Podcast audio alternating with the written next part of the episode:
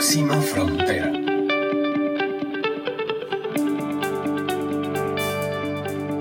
Hola a todos, espero que estén muy bien. Yo soy Carla Chávez y este es el espacio de Próxima Frontera.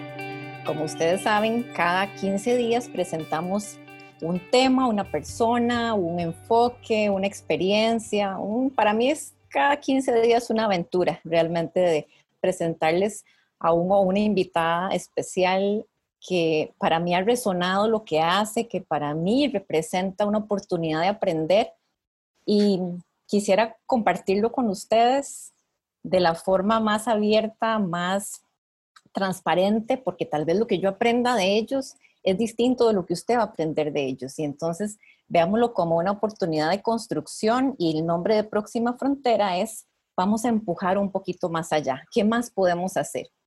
Y estamos ahorita en un periodo especial, estamos en casa cuidándonos, tratando siempre de hacer lo mejor que podemos con lo que tenemos. Y yo me he encontrado estos días en esa búsqueda a una mujer que me fascinó escucharla, me pareció súper brillante, interesante, me, me, cautivó muchísimo con solo escuchar algunas de sus frases. Ella se llama Janine Fafard Vive en Costa Rica, aunque su origen es de Canadá y ahorita le voy a pedir que nos cuente un poquito de esa historia que la trajo aquí a Costa Rica. Y para presentarla les voy a decir que a ella le gusta que diga que es mentora del alma. Es una presentación poco usual, pero a mí me encanta porque me da la oportunidad de preguntarle lo primero. Bienvenida, Janine. Muchas gracias por estar en Próxima Frontera. ¿Qué es ser una mentora del alma? Primero, muchísimas gracias, Carla, por invitarme. Es un honor de estar en tu programa. Eh, ¿Qué es una mentora del alma? Sabes que me tomé como años y años y años antes de sacar ese nombre no quería utilizar eh, el título, por ejemplo, de terapeuta, tengo mis razones. Eh, la gente me dice eh, o me preguntan, ¿eres psicóloga? Y yo digo, practico la psicología de la energía, la psicología del yoga, que es una rama del yoga que muy pocas personas conocen. Pero son realmente 30 años que yo ayudo a la gente a conectarse con su verdadero ser y eh, a través de clases de yoga o mis sesiones individuales que empezaron al mismo tiempo que las clases. Así que a un momento para dar una presentación en una conferencia en Estados Unidos con un montón de científicos y soy intuitiva, eh, tuve que dar un título y se me salió mentora del alma. ¿Y cómo lo recibieron esos científicos? ¿Qué cara hicieron cuando te presentaron? No, súper bueno. ¿Sabes por qué? E, esa conferencia, para mí, yo iba ahí y era mi tribu.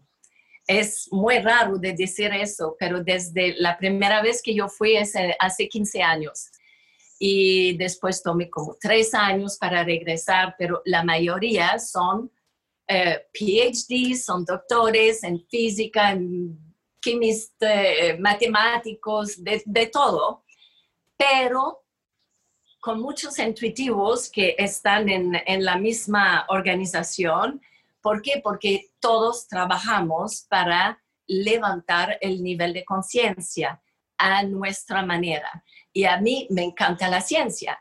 Así que todos estos oh, personajes ahí me encantaba conocerlos.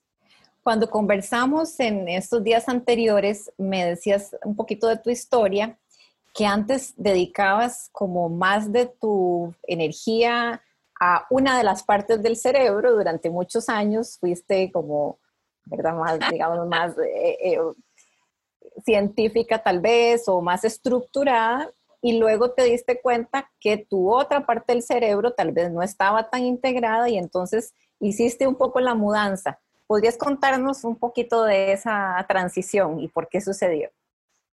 Sí, por un lado creo que siempre he utilizado mi lado derecho también, pero es verdad, eh, durante todos estos años yo estaba bastante estructurada, casi controladora en mi trabajo aún.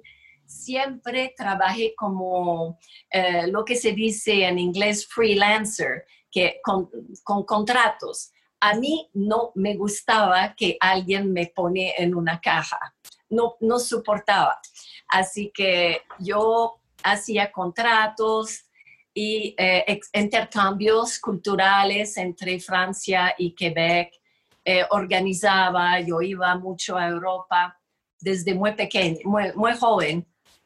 Y a un momento empecé más en eh, turismo, pero no las agencias de viajes, los tour operadores. Así que yo tenía que trabajar con mucha gente al mismo tiempo los charters, los hoteles, los destinos, eh, cosas así. Así que yo tenía que estar como una computadora, porque en esta época, seguro que no te recuerdes, pero estábamos comunicando con telex, con faxes después, eh, eh, así que era, era muy chistoso, porque mi lenguaje es francés, y, pero todas las comunicaciones se hacían en inglés, aunque yo trabajaba mucho con países españoles. Y eh, siempre desde muy joven yo estaba fascinada por la metafísica. Yo creo que yo nací metafísica. Y metafísica simplemente significa ah, más allá del físico. No, no, es, no es nada esotérico necesariamente, es simplemente de ver más allá de lo que es físico. Y ah, así que lo, yo leía mucho y todo. Y siempre yo buscaba dónde, dónde hay un maestro para mí. Y ah, de repente las cosas más, más orgánicas eh, de repente eh, eh, fui una maestra y en mi propio país, en una ciudad como Montreal, y me puse a estudiar mucho con ella.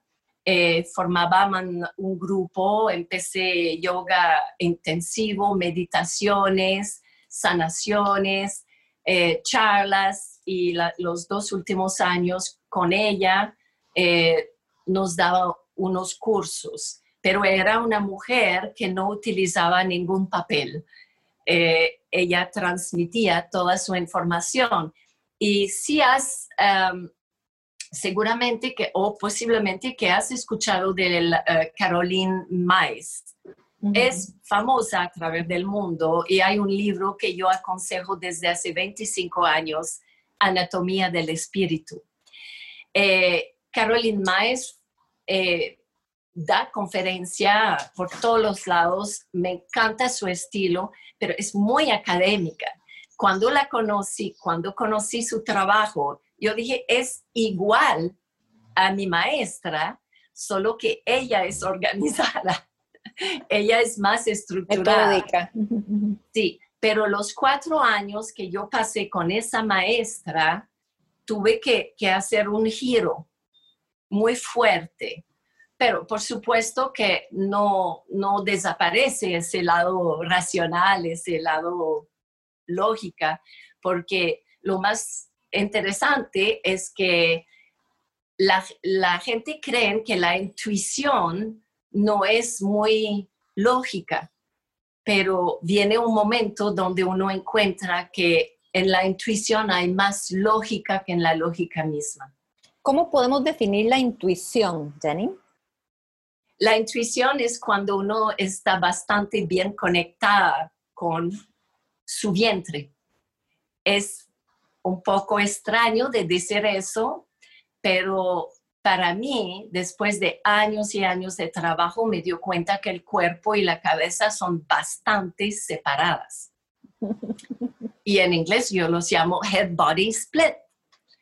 Y el centro de tu cuerpo es tu vientre y tu vientre es el centro del, de poder, literalmente. Es el centro donde se encuentran todas tus emociones, tu creatividad, tu sexualidad, tu sensualidad. el dinero. La gente cree que pueden hacer dinero a partir de acá. No, no, no, no. El dinero está en el vientre.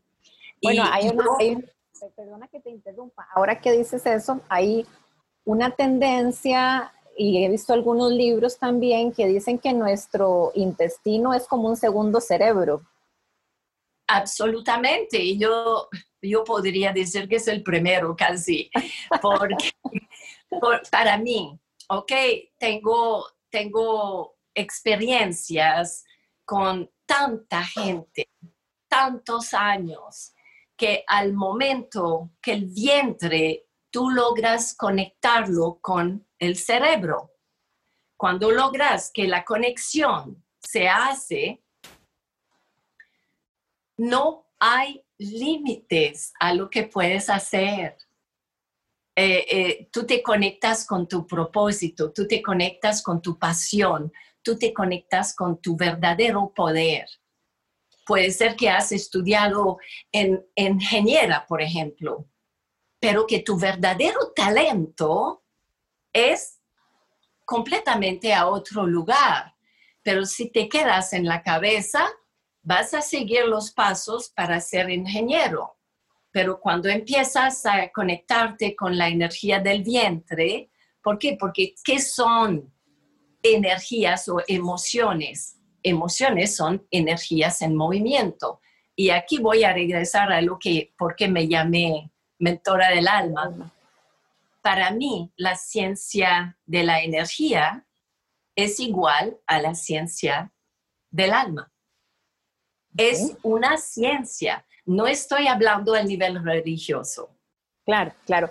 Janine, nosotros en nuestra sociedad actual estamos muy acostumbrados a vivir en la mente, ¿verdad? Por eso ves todos los días podcasts y, y memes y mensajes que dice que tus pensamientos configuran tu realidad, que si siembras buenos pensamientos vas a cosechar buenos resultados, que, eh, pero le damos demasiada importancia a lo que sucede acá y nos cuesta, y me incluyo, nos cuesta mucho apagar el switch para que la pensadera, ¿verdad? le decimos la loca de la casa, el monkey mind, eso que siempre anda por todos lados, que por eso nos cuesta mucho también aprender a meditar y lograr ese silencio y esa introspección, porque nos ponemos a pelear con nuestros pensamientos y entonces nos frustramos cuando llevamos tres minutos meditando y ya estamos pensando en las tareas que nos toca para el día siguiente y esa, y, esa incapacidad que tenemos de bajarle el, volumen o ponerlo en un estado de mayor, digamos, no control, pero sí que no nos controle a nosotros. ¿Qué ha provocado? ¿Cuál es el resultado que crees que hemos logrado al vivir tanto en la mente y haber hecho esta separación con lo que dices, donde está nuestro verdadero poder, que es en el vientre? Sí. Eh, yo, mi respuesta a lo que está, es, es una súper buena pregunta.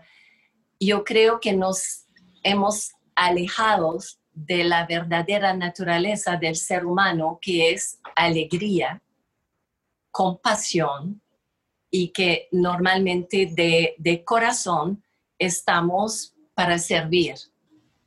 Y yo creo que de vivir únicamente en la cabeza no has alejado de eso, de, la alegría.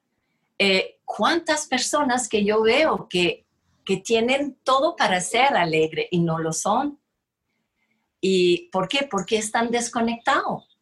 Están desconectados de, del alma. ¿Y por qué? hay que ver del alma con el vientre y con la cabeza? Es muy sencillo. Es muy sencillo. Eh, por ejemplo, yoga en este momento hay una, un malentendimiento es, eh, lo ven como ejercicio físico. Eh, no es eso.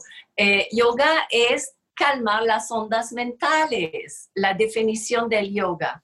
Y la palabra yoga significa unir cuerpo, mente y espíritu, alinear.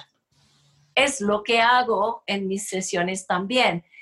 Y alinear significa conectarte con, con lo que hay aquí en el vientre lo que está acá, abajo de la cabeza, es como 95% de tu subconsciente está ahí en el cuerpo.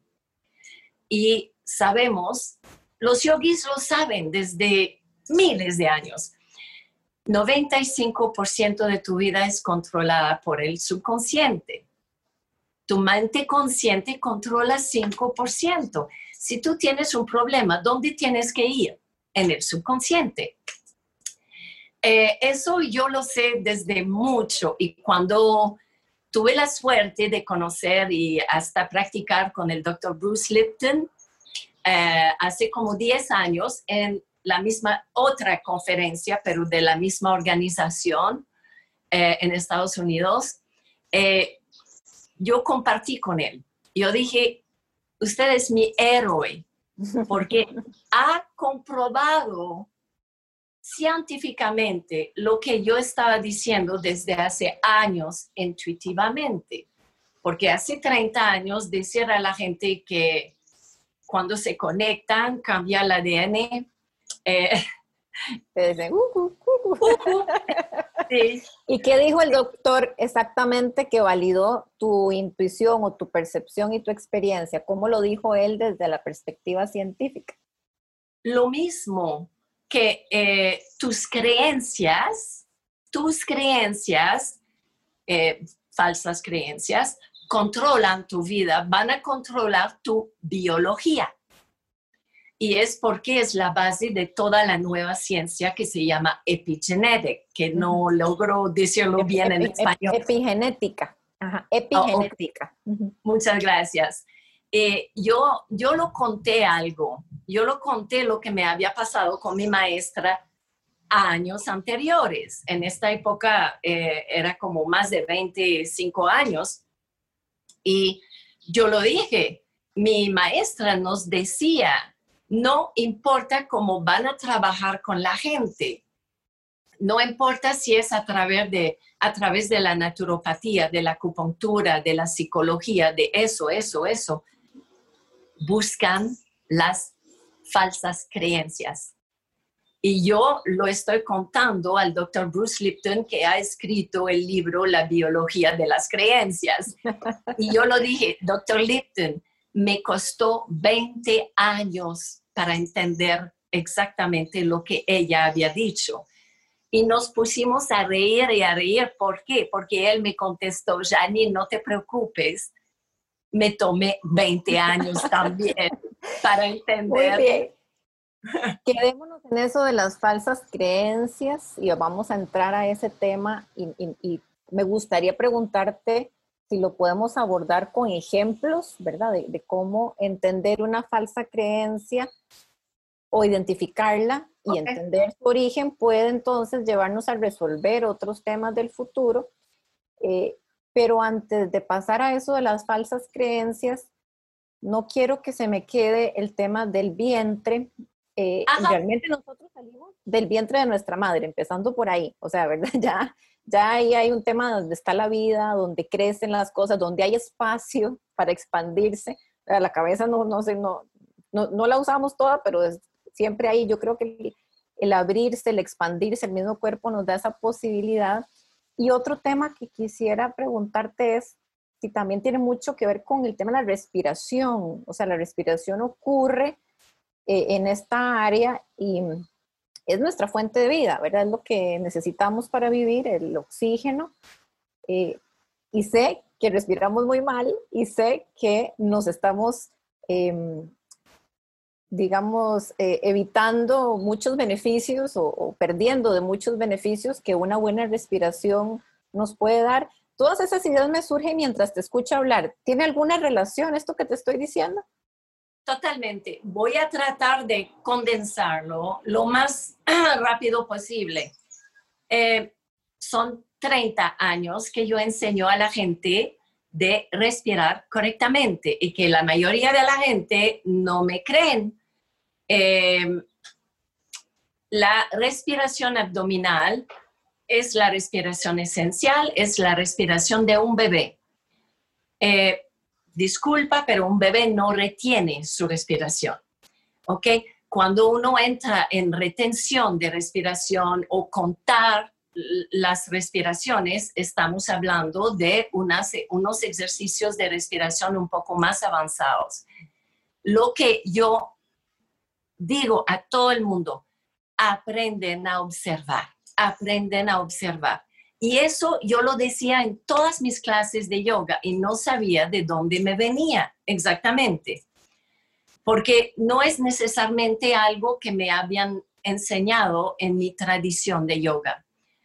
Eh, hasta que descubrí un libro otra vez de un gran eh, scholar académico del budismo que trató de ir a la raíz, se encontró con el Tantra Shivaism del Kashmir, se encontró con una mujer que vive sencillamente, tranquilamente, que era considerada como una gran maestra y él esperaba mantras, esperaba visualizaciones, esperaba meditar por horas sentado, ¿me entiendes? Claro, claro, toda la parte psicodélica.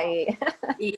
Y, él es muy famoso académico eh, de todo lo, el budismo, Daniel Odier, y es un francés.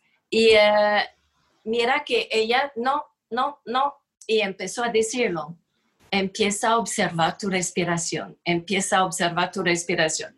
Cuando leí eso, yo dije, wow, finalmente yo sé dónde está la raíz de todo eso. Yo lo hacía. ¿Y por qué? Porque ella dice, más y más, ¿qué, qué pasa? Es que cuando estás centrada en tu vientre, estás en el momento presente. Lo que Eckhart Tolle habla constantemente. El poder de la hora. El poder de la hora. Estás acá, en este momento, y puedes enfrentar lo que sea. No te vas en eh, obsesiones y, empezando a, crear todo tipo de escenarios que, que no existen. Así que la respiración abdominal inmediatamente va a calmar tu cerebro de ese estado de alerta en lo cual te estás manteniendo cuando estás respirando por los músculos secundarios respiratorio de aquí del pecho. Del 98% de la población respira del pecho. Y para el Nos dicen a las mujeres, meta la panza para que se vea más. Entonces uno no puede respirar abdominal si está buscando verse flaco. Y, y, y es que lo terrible por ejemplo, eh, son 30 años aquí en Costa Rica y yo observo la, eh, la cantidad de problemas digestivos en las mujeres, los problemas de tiroide, es totalmente eh, conectado. Y tú estabas hablando de la meditación. Y yo digo a la gente, en lugar de obsesionar, que, de meditar, de que no saben meditar, que no logran meditar, paran de pensar en eso, empiezan a practicar la respiración abdominal, es una meditación, es la herramienta que va a conectar tu vientre y tu cerebro. Así que es muy, muy, muy conectado. ¿Y qué pasa? Tu cuerpo nunca miente, nunca. Tu cabeza te cuenta historias y lo sabemos, la ansiedad, uno, uno empieza con pensamientos obsesivos, no logras dormir y, todo. ¿Por qué? Porque a la base son los miedos. Voy a regresar a las falsas creencias. Sí, vamos a las falsas creencias y eso que dijiste, la palabra clave del miedo, que mucho eso, pasamos pensando en el pasado y lo que no hicimos y lo que se podría repetir o pasamos pensando en el futuro, que es algo que no existe y que lo cual, sobre lo cual no tenemos ningún control. Y entonces en ese intercambio de energías, yo creo que el miedo se sienta en, el centro y es el que muchas veces nos paraliza. Eh, y ahora estamos con suficientes razones para dejar al miedo apoderarse de nosotros. Sí, el alma no tiene miedo. Tu alma nunca está enferma tu alma nunca fue abusada. Eh, tu alma no tiene problemas y por supuesto no tiene ningún miedo. la que está creando los miedos es la mente. La mente. ¿Ok? Aquí, yo siempre digo, es entre las dos orejas. Así que, por favor, empieza a respirar correctamente para calmar ese, ese estado de alerta que hay un peligro afuera. Baja eso, ¿por qué? Porque cuando uno cree que hay peligro, automáticamente tu cuerpo está en un estado de tensión. Alerta y tensión.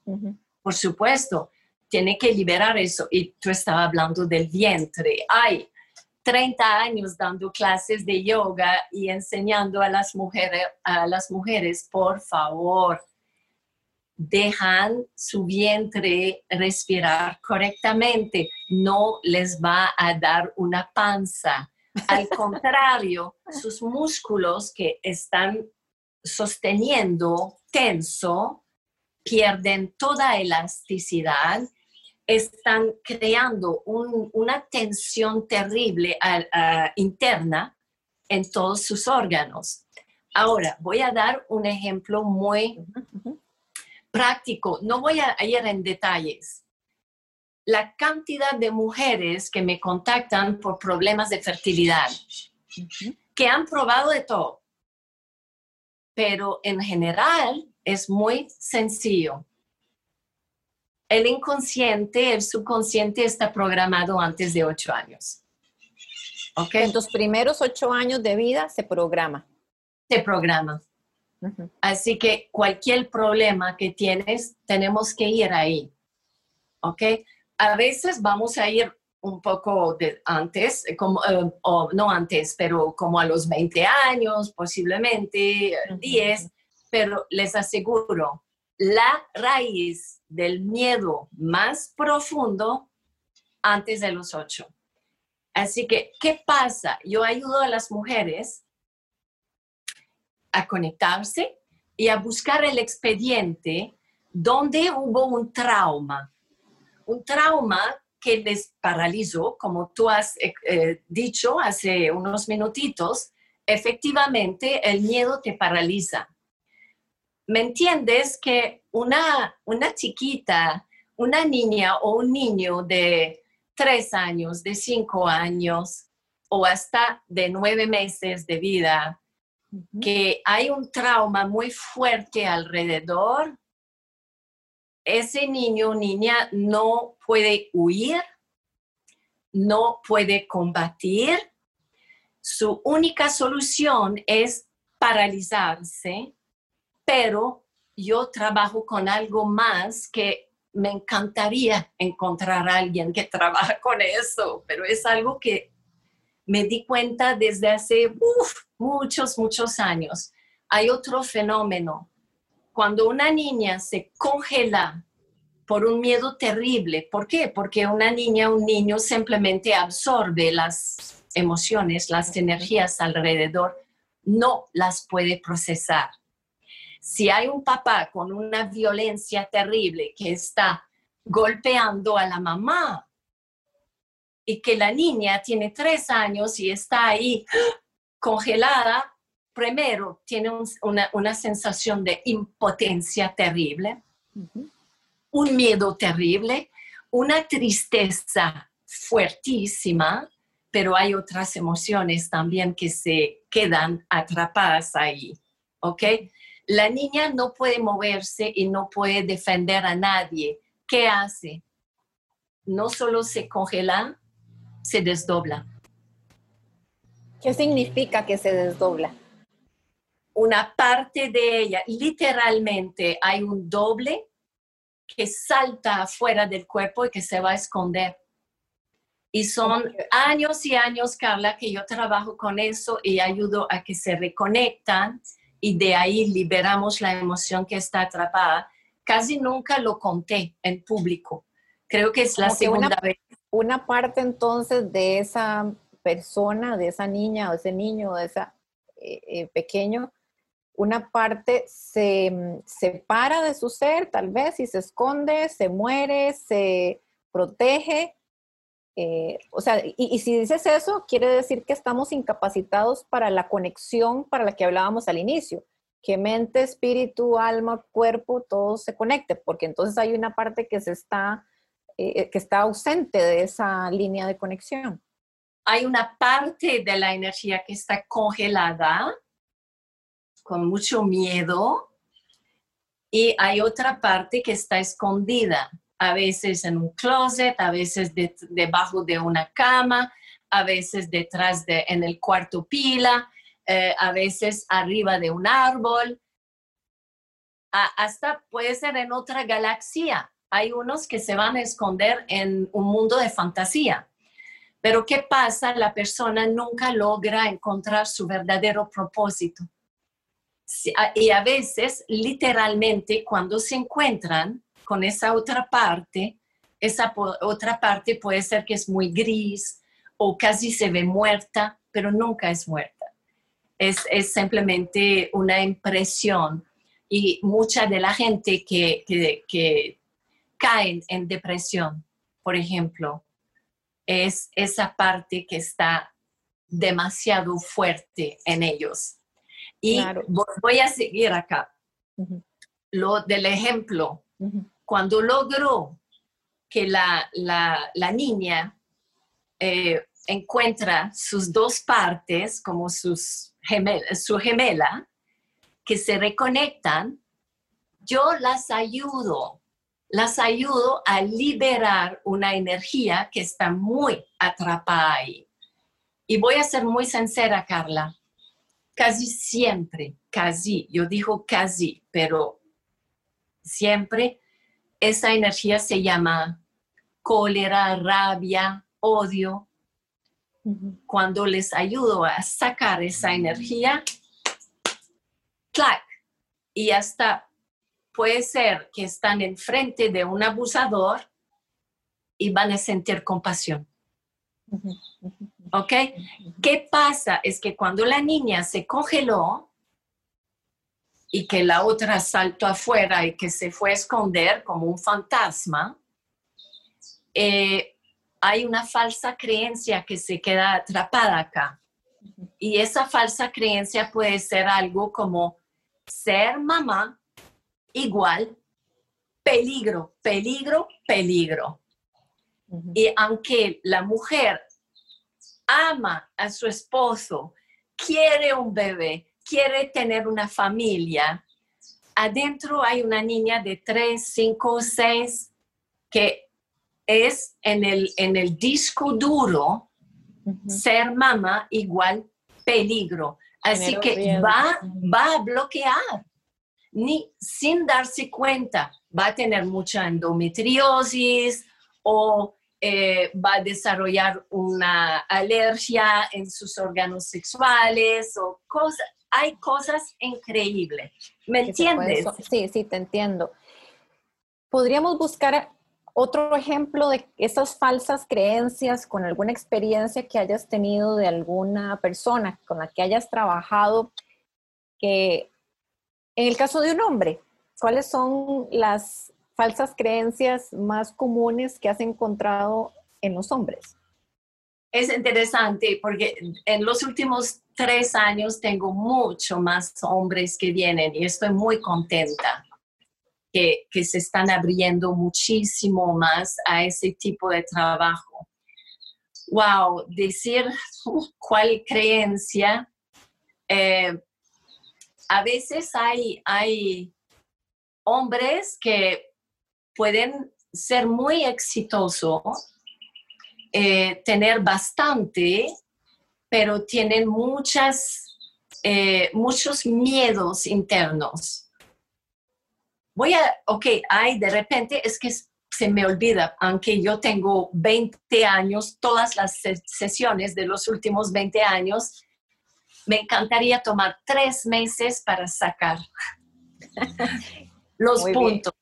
Pero eh, estoy pensando, por ejemplo, a, un chico, eh, un chico, era un hombre, eh, alto ejecutivo para una organización internacional y él me dijo, yo no quiero que me pase lo mismo que me ha pasado eh, en otra empresa. Yo perdí un empleo por ser muy em, prepotente, arrogante, mm, eh, yo, me, yo tengo dificultades de comunicarme con la gente y todo.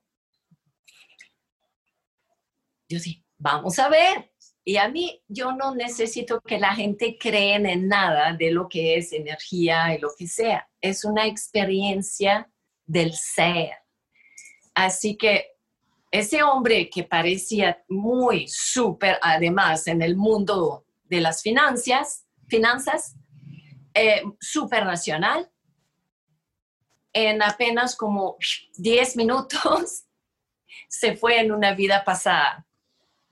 Y no importa que la gente creen o no creen, yo acompaño, yo ayudo a mantener un espacio de, con un sentimiento de seguridad. Durante una, hora y media vio toda una vida pasada eh, en el mundo maya y todo, entendió de A a Z su comportamiento en esta vida, porque lo estaba creando también unos problemas en la familia, con la esposa, con el hijo. Y mira que después de esa sesión, automáticamente hay una energía que se libera, ¿ok? Pocas semanas después regresó, me dijo, todo el mundo me miran, me dicen, ¿qué has hecho? Te veo cambiado. y, voy, no voy a, seguir con todo el caso, pero después de tres sesiones, al fin del año, él recibió un premio a nivel de toda Latinoamérica como líder de la empresa. Su problema de comunicación se liberó. ¿Por qué? Porque la energía estaba muy atrapada en el vientre. Son emociones que no circulan, que no fluyen. Y, la idea es únicamente eso, dejar fluir. Entonces, Janine, sos una mentora del alma. Cualquier persona que tenga una inquietud, que sienta que, está incompleta, porque eso nos pasa muchísimo, ¿verdad? Y por eso es que andamos buscando completarnos con otra persona y buscar la famosa media naranja, porque no nos sentimos nosotros seres completos. Y, y entonces, por supuesto, no podemos buscar afuera lo que tenemos que, encontrar dentro de nosotros. Cualquier persona que sienta esa desconexión, un miedo, em, estas inquietudes de que le falta algo o necesita encontrarse consigo mismo, cualquiera edad te puede buscar y pueden eh, establecer ese camino seguro y ese pequeño viaje, digamos, junto con vos para encontrar el origen de la creencia equivocada o donde se generó ese primer miedo? Sí, eh, son 30 años que, que doy eh, sesiones individuales, eh, pero también de vez en cuando me gusta dar cursos, introducciones a ese trabajo. hace poco, en noviembre, en México, en una conferencia, me permití, yo pregunté al grupo, vamos a hacer una experiencia y me permití a explorar de hacer una sesión grupal al mismo tiempo y me encontré que yo lo puedo hacer. Ah, por supuesto, no va hasta el punto donde puedo ir con una persona individual, pero las personas tuvieron eh, experiencias bastante importantes. Eh, yo hice ese pequeño curso en línea la primera vez eh, para ayudar porque todas las herramientas que, doy en las cinco llaves para liberar tus miedos, todas estas herramientas yo termino enseñando a toda la gente en cada sesión. Eh, de repente yo dije, ok, voy a hacer un pequeño curso para que posiblemente la gente empiece a abrirse más, a, a, empezar a sentir y si vienen a hacer una sesión, que yo en general digo, no debería tomar más que tres sesiones. ¿Ok? Es un eh, proceso corto si yo me comprometo con eh, el, trabajo que se está haciendo. Sí, sí, por supuesto, Carla. A veces pasa que con unas personas, hay unas personas que me dicen, Janine, no me importa si, si yo necesito más. ¿ok? ok, vamos a ver dónde vamos. Hace poco una mujer de Singapur que vive en Australia, eh, hicimos cuatro, pero desde la segunda sesión yo sabía dónde era su problema, pero no lo voy a decir. Ella, tiene, que sentir. Tiene que hacer la conexión. Y era, es una científica la mujer en eh, eh, em, química. química. química. Y, ah, finalmente cuando ella hizo la conexión, se quedó fascinada porque había hecho un montón de, trabajo, pero nunca, nunca nadie la había llevado a la raíz. a ese punto. Janine, se nos acabó el tiempo, lamentablemente, ah. me encanta. Yo pasaría todo el día hablando de esto, la verdad, y voy a hacer, y voy a ir a una sesión, lo prometo eh, pronto, porque tengo la bendición de que estamos en el mismo país y con esa pregunta quiero cerrar. ¿Por qué una canadiense termina viviendo en Costa Rica? ¿Cómo fue ese, ese paso? Y que nos da esa posibilidad de que si estamos en Costa Rica podríamos tener hasta una sesión en vivo con vos o también da sesiones virtuales si hay gente de otros lugares de, diferentes a Costa Rica que nos están escuchando. Pero, ¿cómo terminaste acá en este país centroamericano? Eh, hay una larga historia, pero yo, estaba en Victoria, British Columbia, y eh, yo montaba eh, la organización de el Día de la Tierra para 1990 estábamos en 89. Una amiga de Montreal me llamó, me dijo, Janine, ¿podrías ir a Costa Rica? Aunque yo no hacía ese trabajo desde hace unos años, ellos me conocían y sabían que yo eh, era muy buena para abrir destinos. Así que me mandaron a Costa Rica. Pero ah, hubo muchos signos que Costa Rica aparecía, aparecía. ¿Ok? y, señales. había señales y llegué acá y desde el primer día me enamoré, me enamoré del país. Eh, la, la, mujer que me recibió, que tenía una agencia de viajes muy importante acá, inmediatamente fue mi hermana costarricense. Desafortunadamente ella se fue del otro lado hace unos años pero fue mi, hermana del alma acá. Y eh, no sé, cada vez que yo quería irme, y a un momento yo me fui, después de cinco años me fui, pero todo me regresó acá. y, son, son como, como, me dice, tienes que estar acá. Así que tuve esa, esa batalla entre el cuerpo y la, y la mente y decidí de escuchar. Y eh, ahí empiezan los milagros. Somos afortunados de que hayas escuchado esa vocecita, que hayas decidido quedarte acá, porque definitivamente creo que tenés muchísimas cosas para entregar y para ayudar a la gente con toda esa experiencia y ese poder personal que has desarrollado. Me encanta. Eh, tenemos que hacer un espacio en la agenda para hacer mi propio viaje, me encantaría. Muchas gracias, Janine, por acompañarnos en Próxima Frontera. Me quedo con muchísimas inquietudes que tal vez podemos seguir conversando después. Y a todos ustedes que nos están siguiendo y si quieren conocer más de Janine Fodar y su trabajo, vamos a dejar las indicaciones de su página web eh, en nuestras redes sociales para que puedan estar más en contacto con ella. Muchas gracias por acompañarnos y nos escucharemos muy pronto en otro episodio de Próxima Frontera. Gracias. Muchísimas gracias, fue un placer.